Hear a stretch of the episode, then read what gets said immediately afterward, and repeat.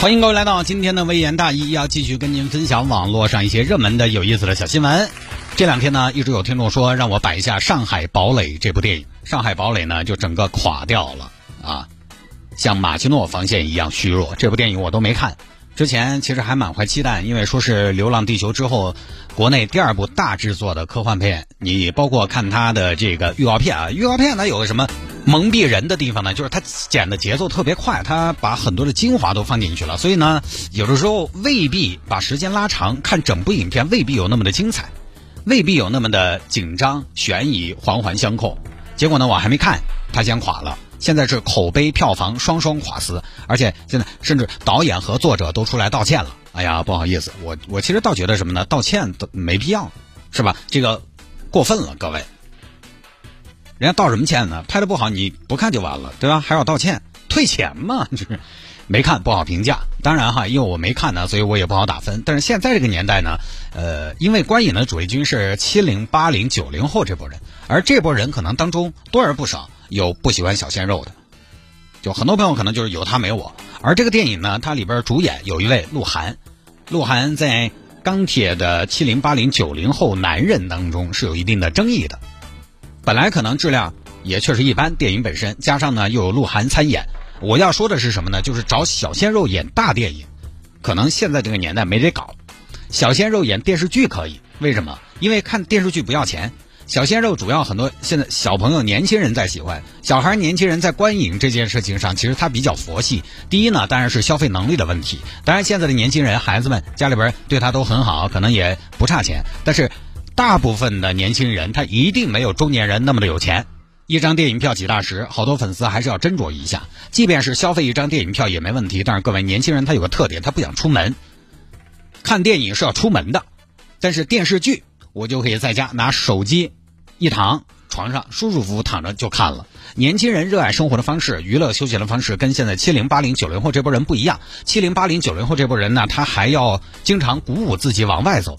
但是六零后、五零后不说了，他们特别有时间往外走，也特别有这个心情往外走。七零、八零、九零后呢，其实有的时候挺累的，但是他因为有了孩子、有了家庭，他不得不往外走。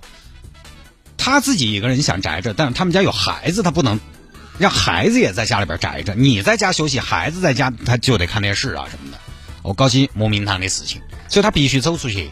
所以小鲜肉在电视剧领域可以是票房保证，但是在电影领域可能就是票房毒药。现在你看有哪部小鲜肉主演的电影是非常卖座的？基本上没有，都不得行。尤其是大成本、大制作的电影，你细分一部分，赶又赶走了一部分，你要赶客，哪部分多还真是说不清楚。流量明星喜欢他的也多，讨厌的也多。没有什么流量的明星，他有个好处是什么呢？他不招人厌，所以只要你电影质量还可以，剧本不错，故事讲得好，他不赶客，他不能凭人气吸引人，但是他也不流失观众。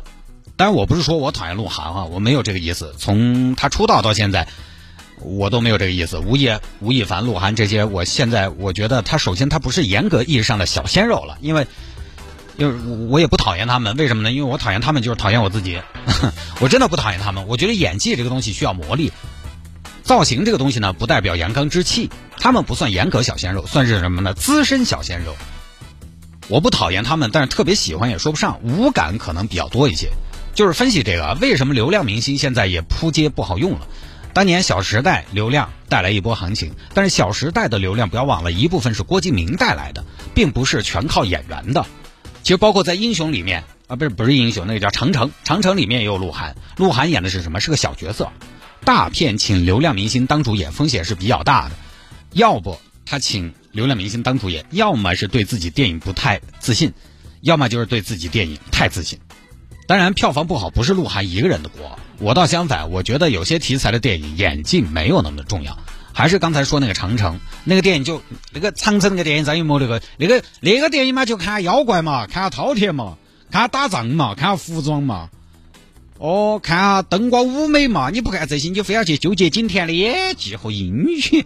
实际上，流量明星在一部电影里没那么重要。那么，电影成功它没那么重要，电影失败。它也没那么重要，我还是准备等视频网站有了，就还是看一下，支持一下啊，这个就不哆嗦。下了节目之后，刚好今天又是周末啊，大家心情比较放松，也可以毫无防备的来加个陌生人，那就是我。你呢，可以在微信上搜索我的微信号，搜索我的微信号，拼音的谢探九四九四，拼音的谢探九四九四，加为好友来跟我留言就可以了。